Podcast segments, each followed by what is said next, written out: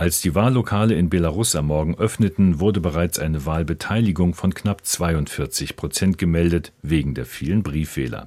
Die OSZE wurde nicht zur Beobachtung zugelassen. Ohnehin stehen bei den Parlaments- und Kommunalwahlen keine Oppositionspolitiker auf den Stimmzetteln, nur vier Parteien sind zugelassen. Im Ausland lebende Staatsbürger dürfen nicht abstimmen. Die ohnehin massive Unterdrückung von Andersdenkenden in Belarus ist vor der Abstimmung mit Razzien und Festnahmen noch einmal ausgeweitet ausgeweitet worden. Oppositionsführerin Svetlana Tsikhanouskaya rief aus dem Exil die internationale Gemeinschaft und die Bevölkerung in Belarus zum Boykott der Wahl auf.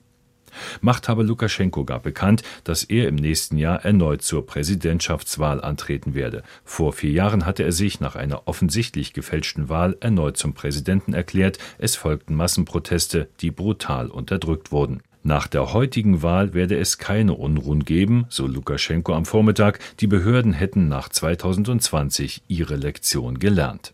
Die Wahllokale schließen um 20 Uhr Ortszeit. Die ohne Spannung erwarteten Ergebnisse sollen kurz nach Mitternacht vorliegen.